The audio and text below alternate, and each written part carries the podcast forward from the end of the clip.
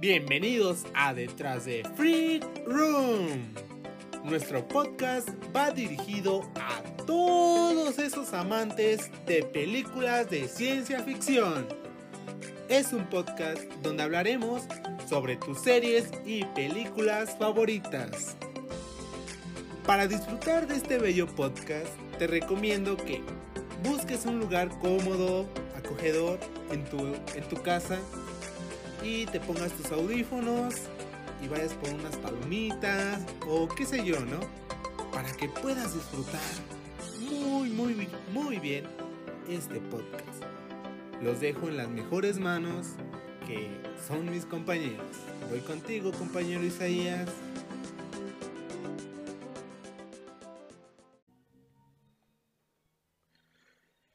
Hola y bienvenidos a todos al primer capítulo de Freak Room, un podcast en el cual tendremos invitados especiales, en el cual platicaremos sobre tus series y películas favoritas.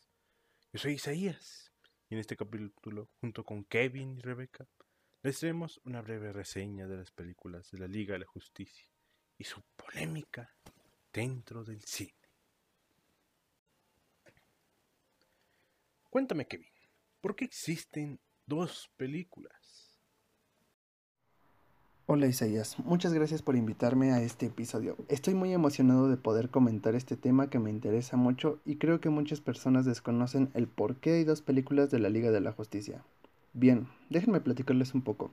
En un inicio, Zack Snyder era la obvia elección para hacer la película de la Liga de la Justicia, ya que este había sido encargado de dirigir películas anteriores para el universo DC, como Batman v Superman, la cual tuvo un gran éxito en taquilla.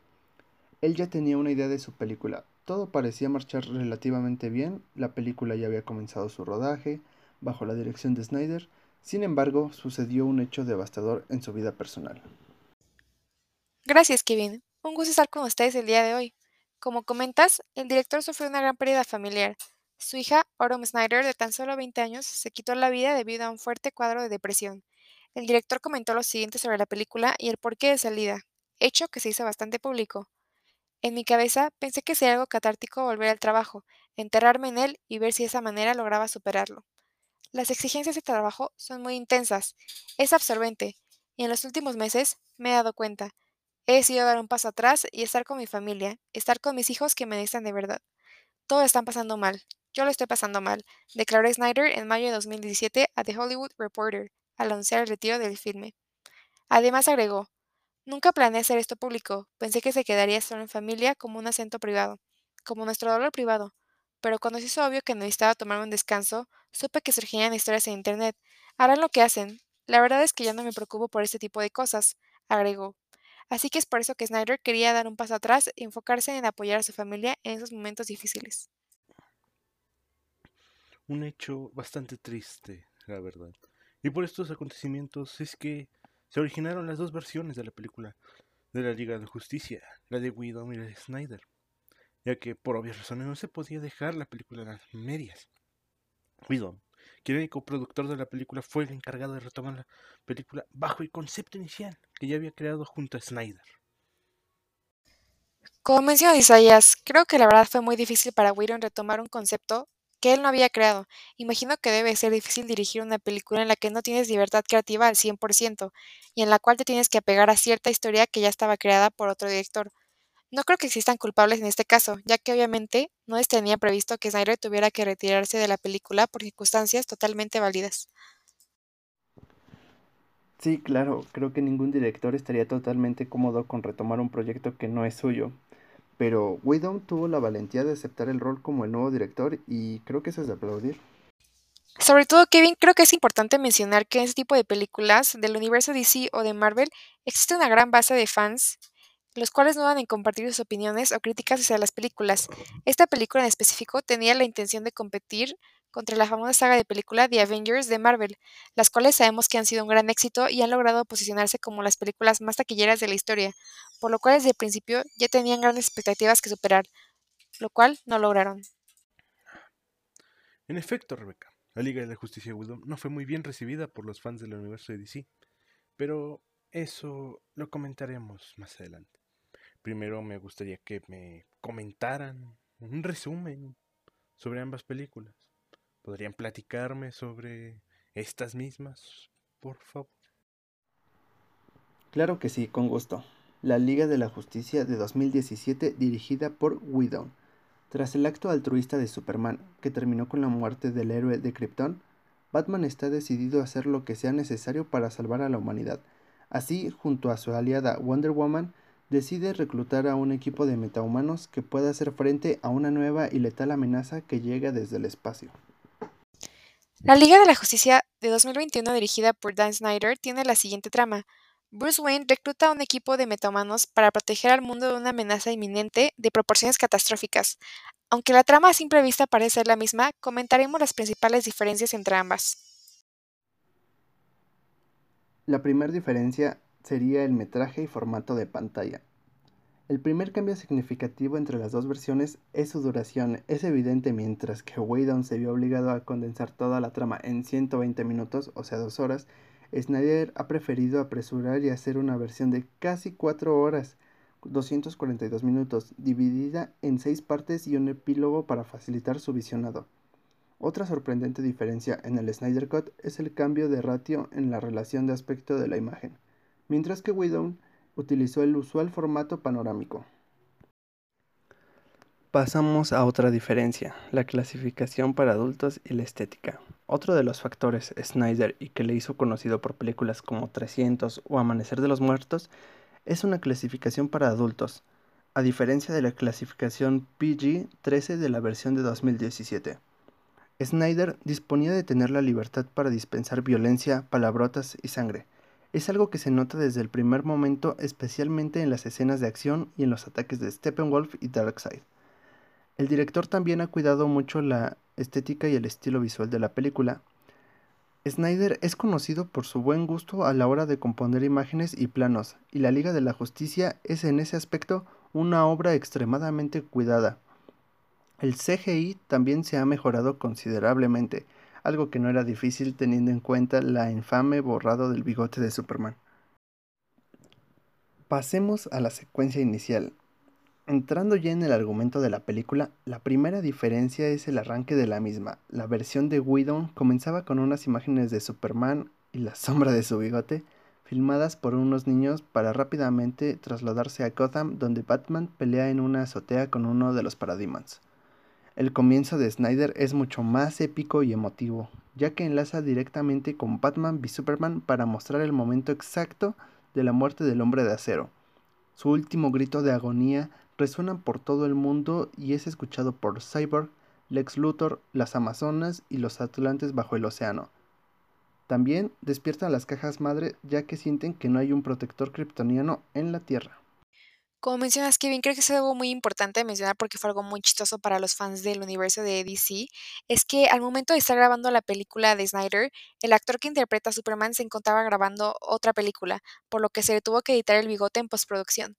Pero bueno, cambiando de tema, vayamos a otra de las mayores diferencias que podemos encontrar en estas películas. Una de ellas es la presentación de los personajes Flash, Cyborg y Aquaman, ya que Whedon pensó que la mayoría de los fans ya conocían la historia de los nuevos miembros de la Liga de la Justicia, los cuales son Flash, Aquaman y Cyborg. Por su parte, Snyder se toma un tiempo un poco más a fondo para presentar la historia de cada uno de estos, concretamente en las partes 1 y 2 de esta película, dando así un poco un trastorno más a fondo de cada personaje, lo que nos ayudó después a explicar un poco la dinámica como grupo. El nuevo Stephen Wolf.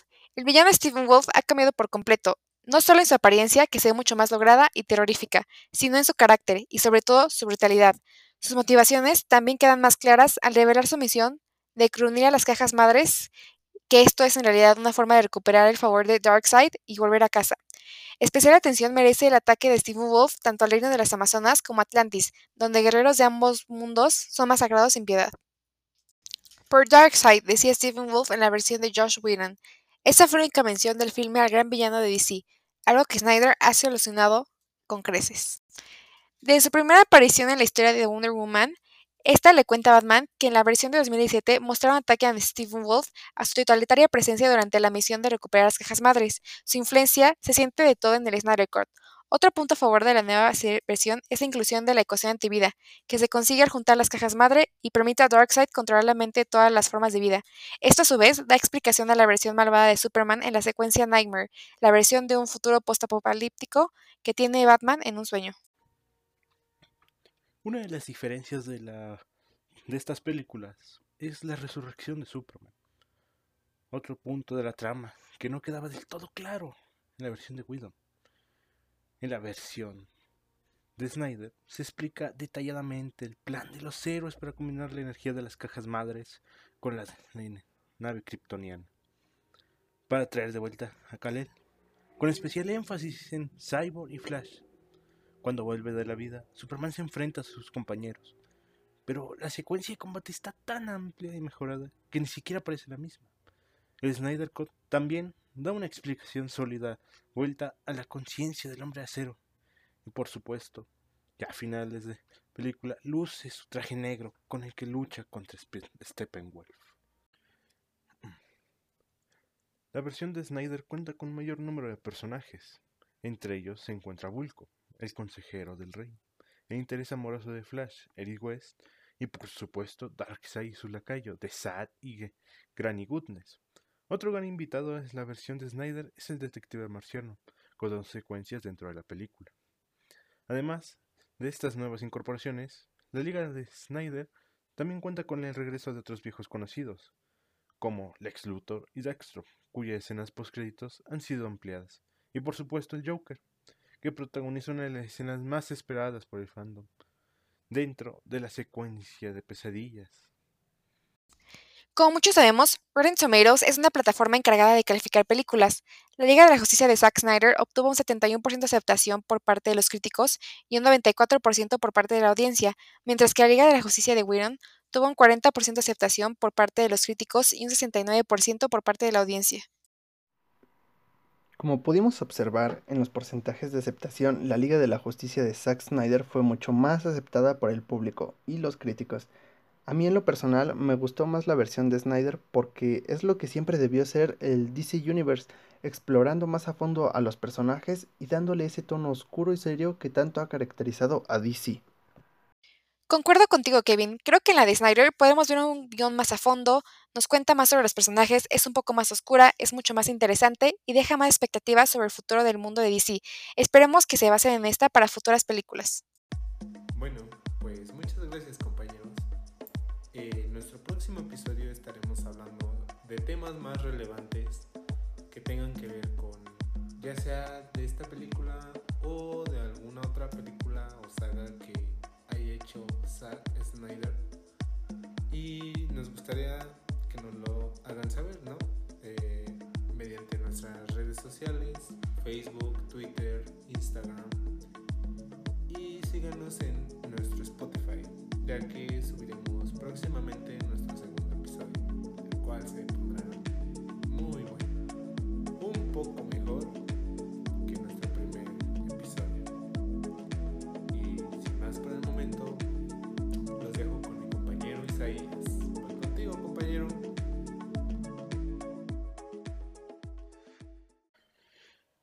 Como han dicho mis compañeros, que me han robado las palabras, por mi parte, no tengo nada más que agregar más que los guiones de, de las películas, series animadas, series realistas de DC. Me gustan porque tienen un estilo un poco más serio. Bueno, esto es todo de nuestra parte. Les agradecemos que nos hayan escuchado en nuestro primer episodio. Pásensela bien, disfruten sus películas y series. Nos vemos en el próximo capítulo con nuevas reseñas. Hasta la próxima.